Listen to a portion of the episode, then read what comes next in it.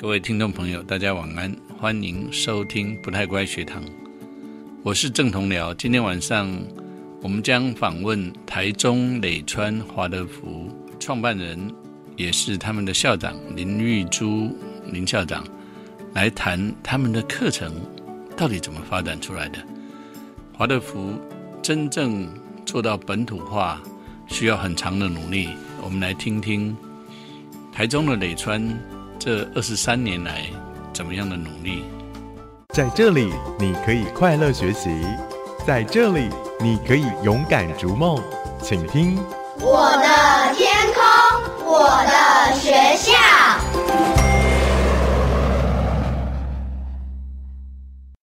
好，各位听众朋友，大家晚安，欢迎收听《不太乖》，我是郑同僚。今天晚上我们要访问台中磊川。实验教育学校，以前他们是非学校形态，是今年已经开始变成学校形态，已经一年了，已经一年了。我们欢迎呃校长也是创办人林丽珠女士。各位听众大家好，晚安。嗯，二十三年啊，您在台湾办华德福，上一次我们也访问过您，大家听了意犹未尽了。这次我们从这边开始啊，什么样的力量让你一做就二十三年？你看到华德福什么样美妙的东西？哦，因为很好玩啊！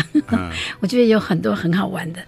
嘿，我从小就喜欢挑战性的工作，然后我进入这个这个教育里面，我觉得非常非常挑战。一开始我上一次分享过的，我是因为两个特别的背景，一个是自由教育的背景。一个是智商辅导的背景，是，然后这两个背景让我看到，在华德福学校里面可以看到更大的延伸、跟扩展、跟穿越，所以我选择了这个教育。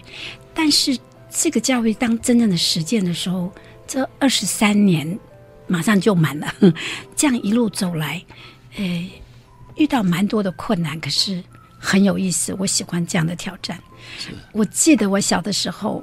很喜欢看到一堆毛线，然后乱很乱，然后我就去去拆开来，慢慢的拆开来。我觉得那个东西很有意思，我蛮喜欢这样子的事情。所以你在这个办的过程里面，有经过哪一些混乱呢？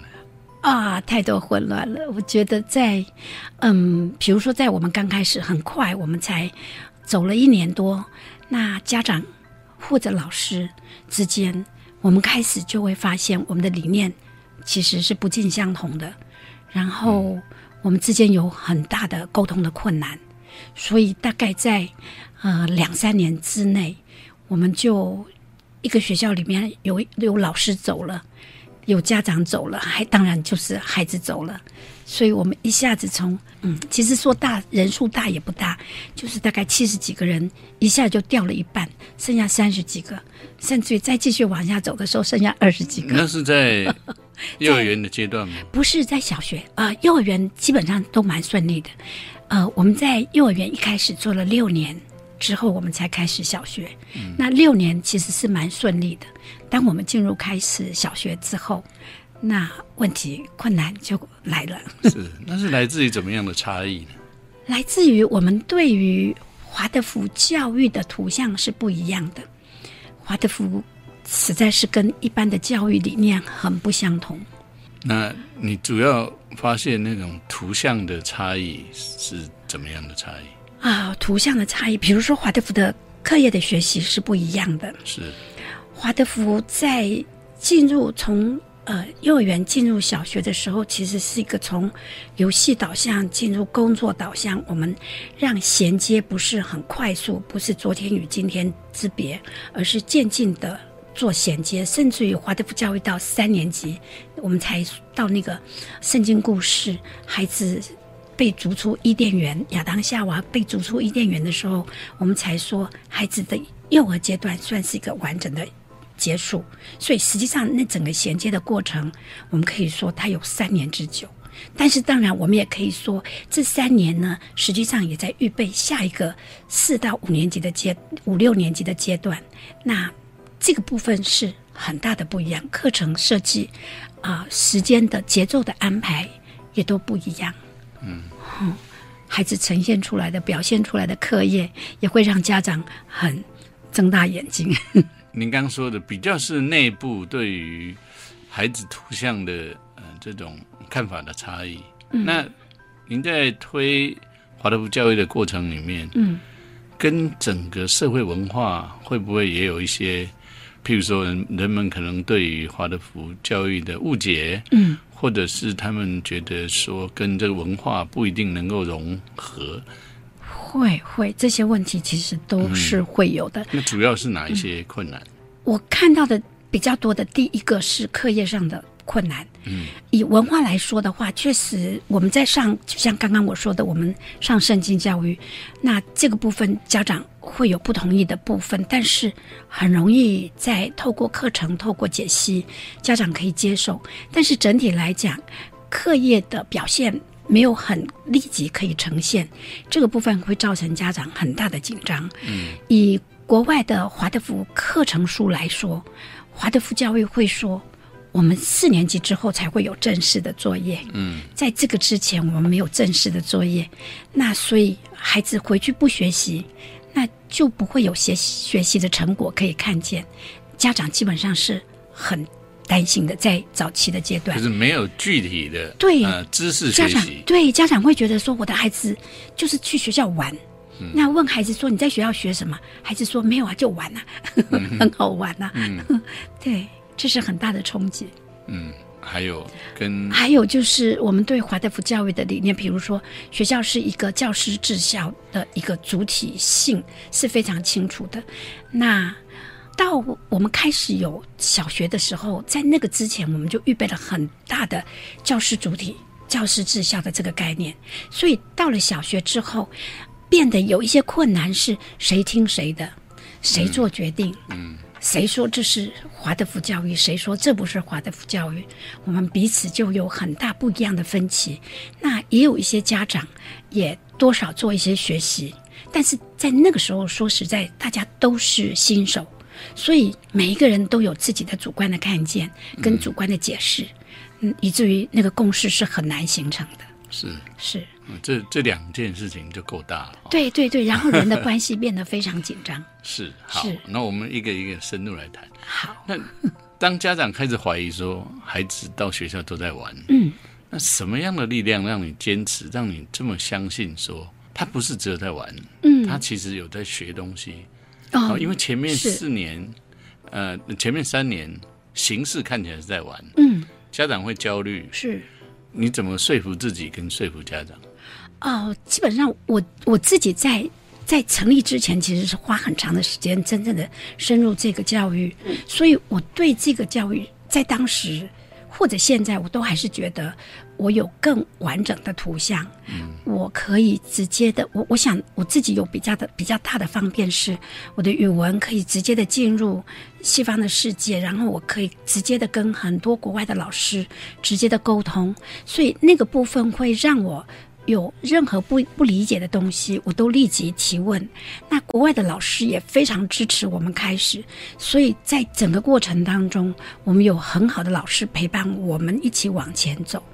那所以我自己有很清晰的图像，我觉得大概就是时间。嗯，我认为只是时间。嗯嗯。啊，甚至于我想，我回想，因为老师在之前也问过一些问题，我怎么能够走过这二十三年或者困难的历程？我觉得我在年轻的时候也曾经，呃，我们那时候做智商辅导的时候，就说，那将来如果我离开这个世界的时候，我希望人们如何怀念我，我的墓志铭会是什么？嗯，然后我年轻的时候，我的墓志铭就是在这里躺着的是一个勇敢的斗士。嗯，那所以我。大概就是很年轻的时候就觉得，我不希望有困难横阻在我的面前。如果有困难横阻在我的面前，我一定要想办法跨越。我不会让困难就就放在那里，或者我碰到困难我会离开。嗯，我大概是一个比较不退缩的人，嗯、就是觉得这件事情无论如何碰到困难了，那我就是拥抱困难；我就碰到冲突了，我就拥抱冲突，嗯，然后去解决。冲突或者困难，好一步一步走过来。是，那前提就是你要很笃定你的图像。哎，对，前提是我很笃定我的图像，然后还有一个就是，我有很好的家庭，我的家庭家庭的力量支持是很大的，然后也有很好的信仰。我觉得我如果很很难的时候，我就会说神啊，我这是为你做的，如果不是你的话，我才不要做哈。然后所以你要负责，你要疼我，你要爱我，然后我就会觉得我回到神的怀抱 就有力量了。对这蛮重要的。是，不过我们还是回到也是理性的一面，是能不能谈一谈您心中的理想的华德福孩子发展的图像？哦，其实我很多年，我在六十岁之后才做的一首诗，有一首诗是理想的学校。嗯，我我在这里面，我可能我很想要念一下，好，就是题目是在我的心中有一所理想的学校，在那儿亲师生徜徉在丰富而美丽的大自然里，孩子欢喜的游戏，热情的工作，专注的学习，教师奋勉教育实务。陪伴孩子锻炼身心灵的智慧，家长满足而庆恩，无私的为未来世界贡献地基的力量。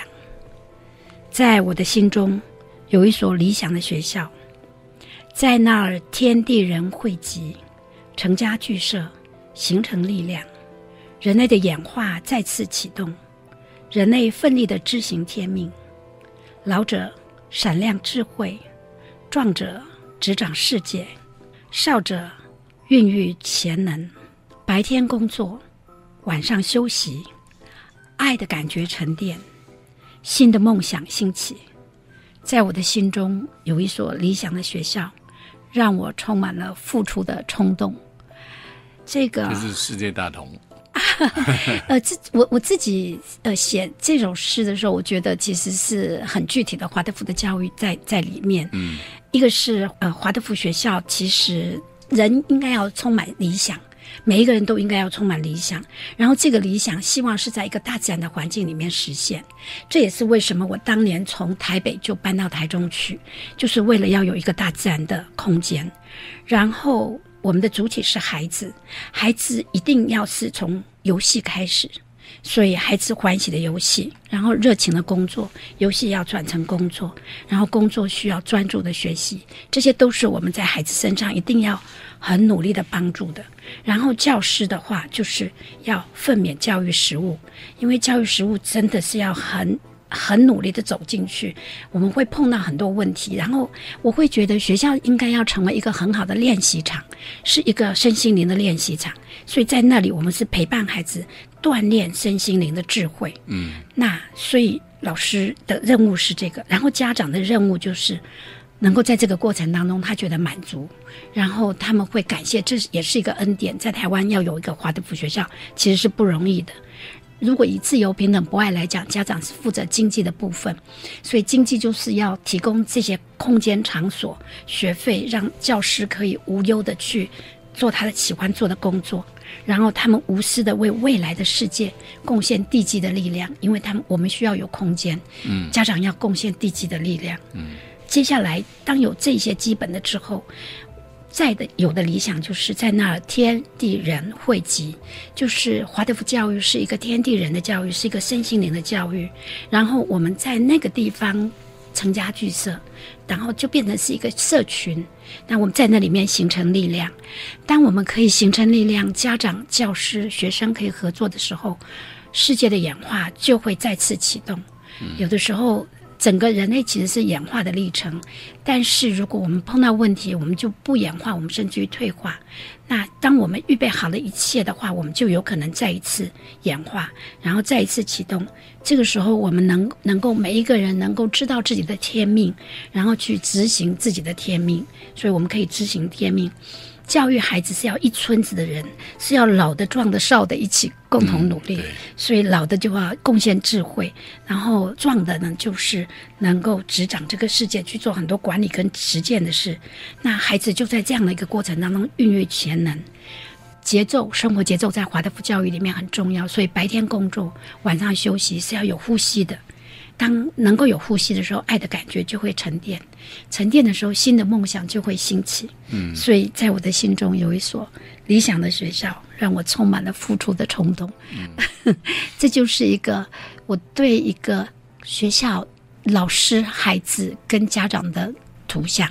是好，它甚至也是一个对美好社区的想象。是是是，是那，呃所以我我我可以理解，嗯，因为有这样的图像，所以是愿意去努力。对，但是很多人，呃，他同时对于这个人类可能演化或者是面临的挑战的诠释可能不太一样，所以他的理想的图像不一样。譬如说对，绝大部分的家长把孩子送到学校，是希望他们通过一层层的考试，是，我觉得那也是重要的。哎是好，所以。那你磊川华德福毕竟是在这样的一个大环境底下，是那你你们如何取得一种，呃，真正能够让自己家长、孩子都很稳当、安身立命的方法？是，我觉得呃，在过程当中，其实家长会一直提出问题，然后家长提出问题，教师会就会开始进入讨论。那我们在不断的讨论当中，我们肯定每一个人提出来的想法，因为华德福教育强调的是一个共和制，当有一个会议。产生的时候，有一个人有不同的想法的时候，我们就要去了解。我们不是少数服从多数，不是民主制，如果有一个人有不同的意见的话，我们就努力的倾听，然后我们彼此努力的去说明，取得共识。那所以，当家长在提出一些不同的想法的时候，我们就很认真的把这些想法放入我们的会议里面去讨论，然后我们可以想，我们可以如何去满足孩子，满足家长。但是他要合于儿童发展，所以我们就做了很多很多的研习。透过那些研习，我们也一次又一次的，更多的一方面是契合儿童发展，一方面是契合台湾的整个环境，就是我们生长在这个环境，我们不能跟这个环境脱节。对，就像以课业来讲，我们台湾的课业是世界排名的，嗯，那所有的他的家长、孩子周边都是在排名之内的人，大家都很优秀，我不能让我们的孩子是跟不上的。那我们就去研究，比如说，在我们研究刚刚提到的说，国外是四年级才会有课程呃正式的作业，那可是。我们如果到四年级的话，那就惨了。那 家长可焦虑了。对对对，因为那个学习是很不一样，英文是二十六个字母，可是我们华文大概有三千个字母。我想这是一个我们必须要很真实面对的事情。是对，所以我们在过程当中，我们就进入很多的课程，重新统整、重新演绎、重新解释。在这个过程当中，我们就一步一步走向。所以我们后来，我们今年也才刚完成了磊川十二年课纲五年通透计划。十二年课纲，五年通透。对，我们希望五透过五年的时间，把它整合成一个真正的落实的本土化的华德福教育课纲。是，呃，刚刚校长您提到，呃，十二年课纲，五年通透，是哎，可不可以再多说一点？很多人应应该蛮好奇的。啊、是因为华德福毕竟是一个从西方来的一个教育。是那在我们刚开始做的时候，很多家长第一个就会说：“你怎么都说外国人的故事哈？你能不能本土化？能不能本土化？”那我那时候就一直跟家长沟通，就是我希望。当我们要有一个新的教育，我们真的就是应该先做取经的工作。所以我跟家长沟通很久，我就说我们第一个八年，呃，就是第一轮哈，小学是一到八年级，我们第一轮的时候，我希望我们能够是一个先取经，先不要急着本土化。我也期待本土化，但是如果我们没有深入一个东西就本土化的话，会造成我们未来的肤浅困扰。对，那所以后来家长也同意了，所以我们就就这样子做。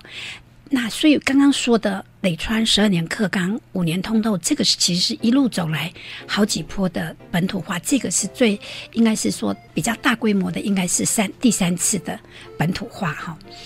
那第一波本土化的时候，就是在家长的呃殷殷期盼下哈，那我们很快的在大概在我们走过大概六年级有三次的呃六年级，就是有第三个六年级的时候，我们可看到有一个部分我们可以很快的本土化的，就是科学教育。嗯，我们从以华德福教育来讲，科学教育是从动物学、植物学跟矿物学开始，所以我们就先从呃这个科学，就是当都当我们谈动物学，当我们谈植物学，当我们谈矿物学的时候，我们就从就从这个地方开始做本土化。嗯，然后我们从这个地方做本土化的时候，我们更看见我们跟这块土地之间的关系，然后也在这里面学很扎实的科学。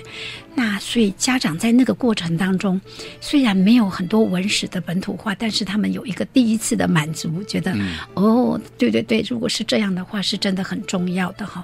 而且特别在那个过程当中，我也呃引导家长要能够看见真正的本土化，其实我们应该要帮助孩子，就是认识我们的地方，这是第一个本土化。如果我们要说成为人的话，我们应该是一个世界公民，是一个宇宙公民。我们可以从宇宙从远古一直到现在，我们可以从世界从这里到整个世界的地理环境，这样去谈我们是宇宙公民，是世界公民。那我们只是住在这个地方，然后我们可以也应该要对这个土地更熟熟悉了解。那所以这是我们第一次本土化。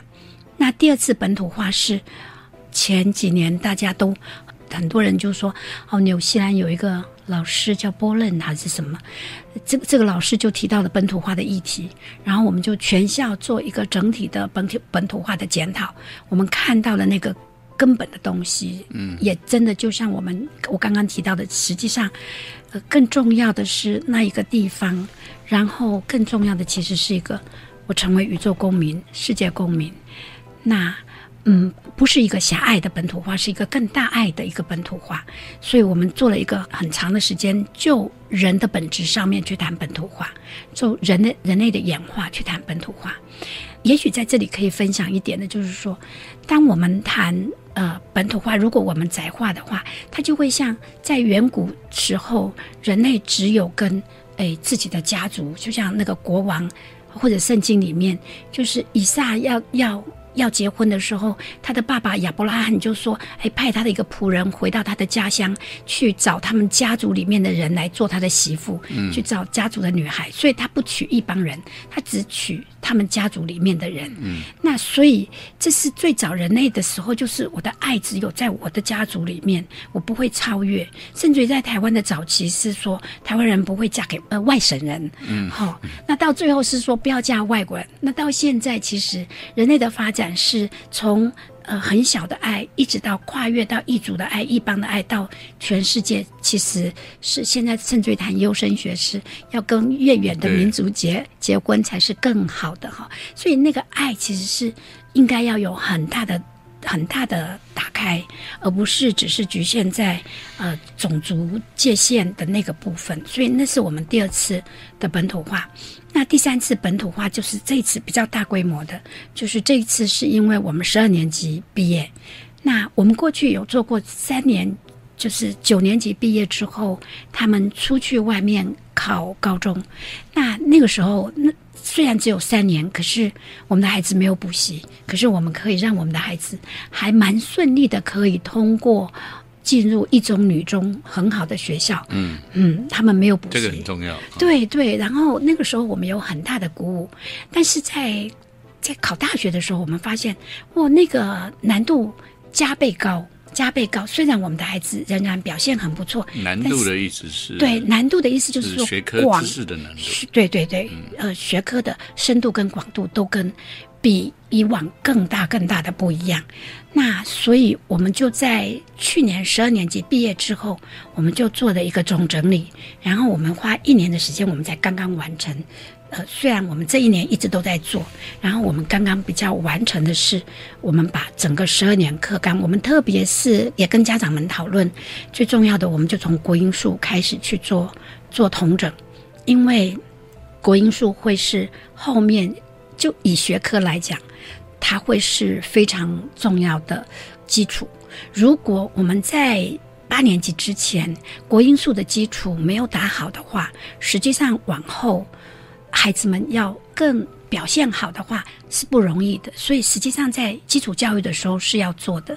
但是我们在这里面看到的非常非常困难的，就是说，呃，比如说以国文来讲哈，真的就像刚刚说的，人家外国人呢只有二十六个字母，可是呢，我们国小毕业的时候，我们有我们其实要把写写出一些文章来的话，我们要用到的字，国小毕业生就已经三千多个字了。可是三千多个字。我们在第一年，光是用一般的，我们我们做研究的时候发现，第一年的学生一年级学生应该要有七百字。那对我们来讲，我们是不可能。我们在第一年过去第一年，我自己曾经带班，我自己带班的时候，我第一年只有四十五个字，嗯，跟七百个字，那简直是不能相比。那后来我们可慢慢的在增多的时候，我们怎么增加？以华德福的一种脚步在走的话。我们也大概一千字左右，可能好几年才能够走到一千字哈。可是六年级毕业的学生应该要有三千多字。我们在那个过程当中会看到我们的孩子文字啊内容非常好，内容有质，可是呃文字的复杂度、跟精致度、跟精美度、跟艺术程度，就是如果就像画图，你要增加更多的精致的。调色的时候，我们感觉到不足。那如果我们要给孩子的话，那我们就是要加量。那要加量的话，就很担心它是违反华德福教育的。然后我们有很多的讨论之后，我们会看到这是这个国家民族的特别的使命或者任务。嗯，在在古时候的人类真正要完成一个学学历可以完成的话，大概都是成年了。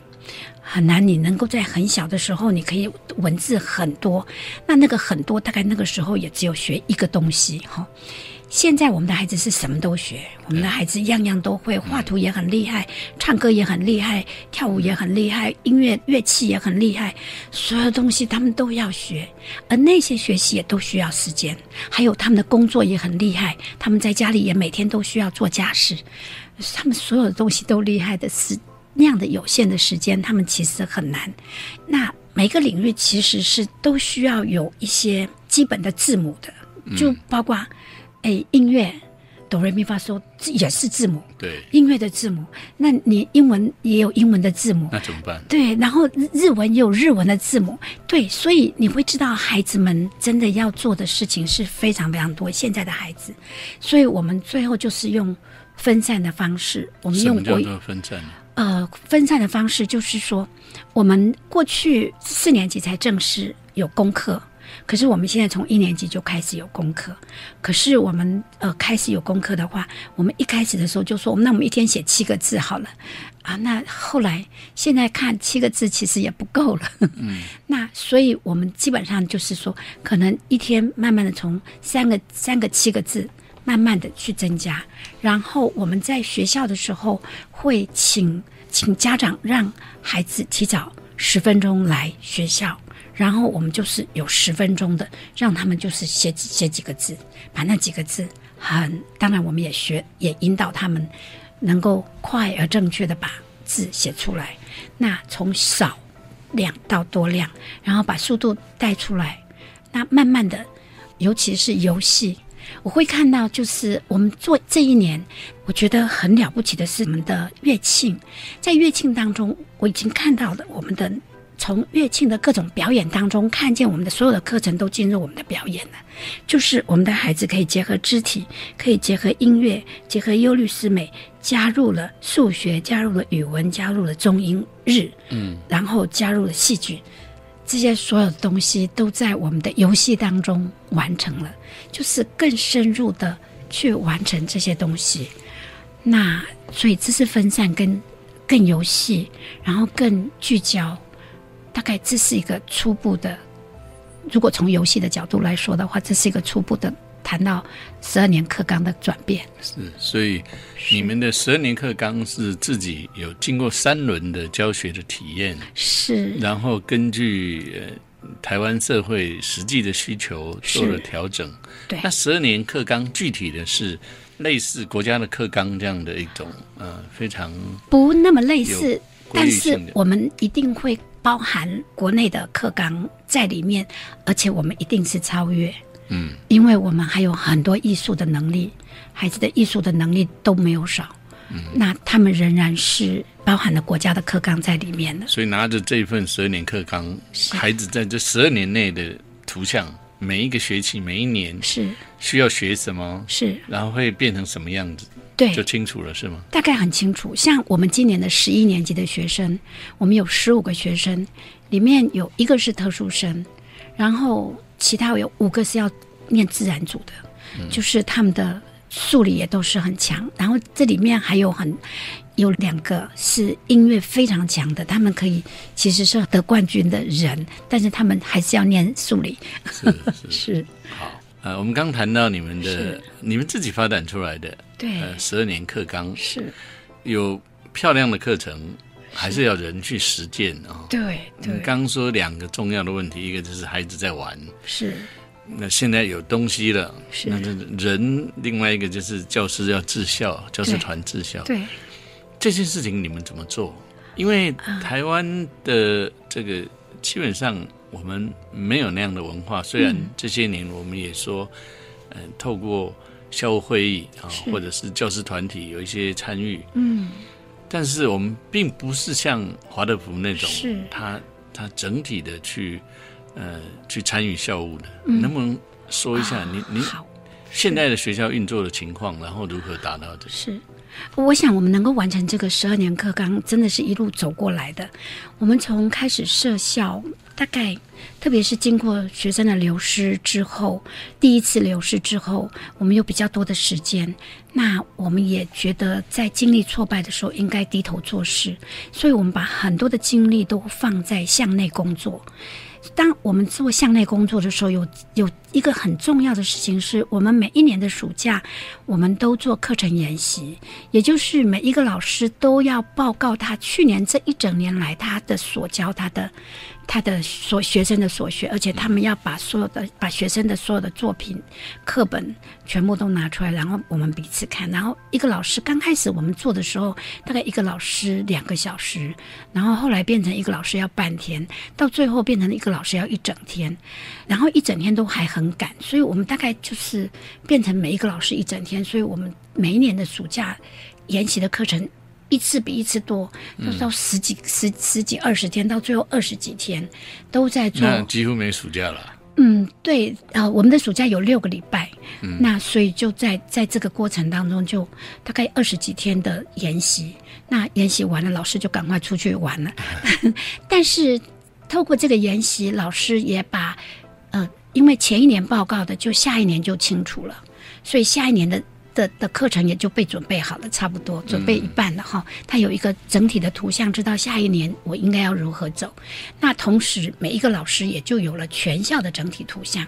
所以，我们的学校是从一个年级一个年级走上来。我们那时候开始的时候，我们大概有三个年级，就是因为我们开始学生流失向内工作的时候，我们大概有三个年级，所以我们从三个年级慢慢慢慢一直走的时候，所有的老师就有整体学校的图像。所以这十二年课纲也是整个学校的人老师自己创发出来的，然后老师自己整合出来的。老师整合出来，基本上它这就是一个创发了。所以在华德福教育里面，我们也非常强调创项的能力、观象的能力、想象的能力。那这些东西。因为教师就不停的、不停的在这个过程当中，也一直在看到图像，然后同时也一直预备自己想象的能力、创象的能力。所以当他们看到整个图像的时候，他们就知道他自己的部分要如何做，然后他知道他自己的部分要如何做，再回来我们每一个月都要有乐庆的时候，他们必须要把他们的课程做一个。能够用身体表现出来，因为我们要有带着走的能力。嗯、这个带着走的能力一定要有一些东西是在他的身上可以看得到。那所以我们的乐庆其实是一个可以看得到他们带着走的能力的空间、时间。那我们老师就在这一年同时做的时候，他们同时做这十二年课纲的时候，他们就把它放到他们自己的真正的课程里面去做。嗯、所以我们的乐庆就看见了老师已经结合了这所有的课业与肢体与语言与 很多音乐各方面的东西的整合了。嗯，是。那学校的事务呃嗯，基本上共共同决定？嗯，会有一个资深教师会议，这个资深教师会议是早期创立的，那就早期创立的，那大家就就在那个资深教师里面共同的决策，但是所有的决策仍然是回到大家大的团体里面有共识，然后我们在资深教师里面做一些决策，整体来讲是一个很高很高的共识，我觉得这是一个最可贵的部分。那是不容易。对对对，另外一个不容易是磊川一直是走着私立的路，是那这里面您的那个理念是什么？啊、我觉得就是接受时代的挑战，只要我们做不好，我们就会被家长抛弃。因为呃很多学校，嗯，呃像北部是。新竹啊，是。桃园啊，或者是宜兰，是，呃华德福是用呃政府部门的资源。对对对，那因为这好的教育，是。您刚说的那么漂亮的教育，很多人可能觉得说，如果用公部门的资源，是，入学的门槛会比较低一点。。对对。可是另外一方面呢，就是你用公共的资源，是，你限制就很多。对对对，能不能谈一谈您对于这个台湾华德福这样子发展的一种呃，就是你磊川选择这样的路线，是。它的意义是什么？啊、我想应该是第一个是跟随 Steiner 吧。Steiner 当时要创的时候，就是要创一个自由华德福学校，嗯，呃自由，不是对，不是被政府限制或者管制 这很重要。对对对，所以他的理想，在我认识这个教育的时候，就觉得是一件很重要的事情。那所以在刚开始，我们也就这样子走。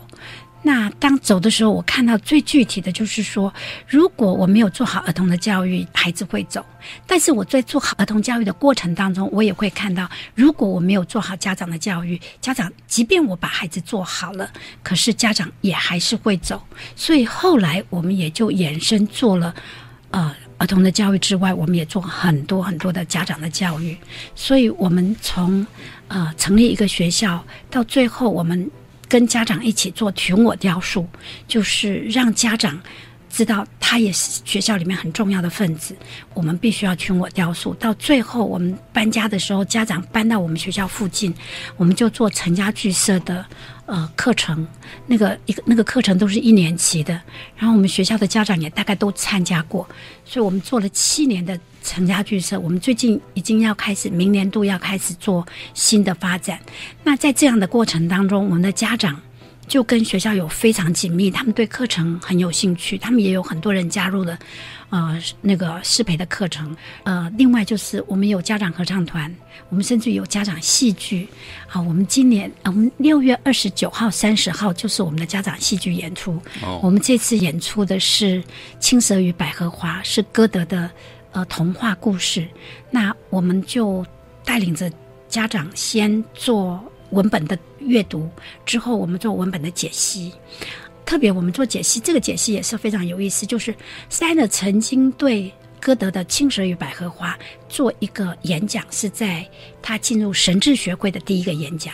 他做《青蛇与百合花》的解析，他的那个那个解析那个演讲非常受到神智学会的肯定，所以后来他就加入就被受邀加入了神智学会，然后他自己也创立了一个德国分会。那他他最早是神智学会的会长，后来他自己再创人智学，所以歌德的这一个《青蛇与百合花》是非常有历史渊源的。嗯，那我们因为是明年一百周年的呃华德福教育纪纪念，就是一九一九年，现在接接着是要二零一九年，那我们会在台中有一个很盛大的雅华会百年纪念，所以我们就想。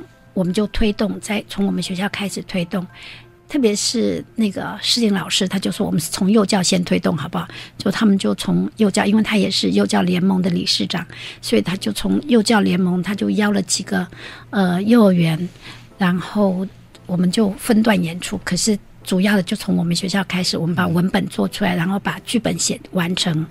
然后我们的家长有兴趣，就家长先开始了，先家长先开跑第一第一第一家多少家长参加？啊、大概有二十，就是一个一个戏一个剧团一个剧团，对，那蛮多的。哎，蛮多的。然后他们做制作道具的时候，现在因为他们都是很专业的一些家长，各有专业，所以他们竟然他们的道具已经可以成立一种工厂还是什么，他们有很科学的方法做出很、很好而且很艺术化的道具。也也就是将来可以复制给其他华德福是学校使用。是是是，因为他们这个到最后就是接下来他们应该是暑假的时候还要到。嗯，高雄的文化中心去演出，就总之会有很多场会有巡回演出。我想这个是这个是家长参与社群之后，成为一形成一种力量，就家长也非常的具参与参与的感觉，跟呃不管是艺术的或者是人文的、社会的、学科的，他们也都很有兴趣参与，所以他们就参与在里面。但是在这里面有很多，就是我们更学会如何进退应对社群的文化，如何更做出彼此和谐相处，那是一个很重要的一个历程。是，是能够让这么多家长参与是不容易。对对，我们最后要请教你哦，是家长现在也进来了。是，那在高中之前，你们学校是在高中之前嘛？啊、对，那家长现在进来，我想他们对于这种教育一定是特别的有感觉的。是是会不会觉得说，那我们来办一所华德福实验大学吧？在新的那个学校形态实验教育实施条例里面，已经给了这种可能性。对对对。北川有这种打算吗？呃，有可能，但是不急不徐的，就是没有特别的冲动。但是我觉得我们已经有这样的条件，因为我们以十三书院来说的话，我们现在一个暑假大概有五个礼拜的课程提供，所以那一般的、一般来参与的话，大概都是。呃，一整个礼拜连续性的课程是一个，那通常一般大概会有三周的课程是连续的，那所以已经有相当的可能就是是每天上班的，等于是每天上课的。那暑假的时候，他们要上到五个礼拜，那那个真的已经有一个相当学院的感觉出来了。是是是，啊、有时候我们开玩笑说，你就算是有很好的华德福学校，是。你也不可能有一个华德福社会。啊，对对，我想我们希望我 但是至们正在少创造，对。是至少如果说有一个华德福大学，是。对台湾很多在追寻呃是。体制外教育，特别是华德福教育的家长，对他们会开心很多。是，到时候一定要找郑老师一起来。我们一定协助。因为对呀、因为这老师本来就在大学里面的，那这个部分你一定是更清楚、更了解。好，是，好，那我们呃，谢谢林校长，谢谢，谢谢谢谢。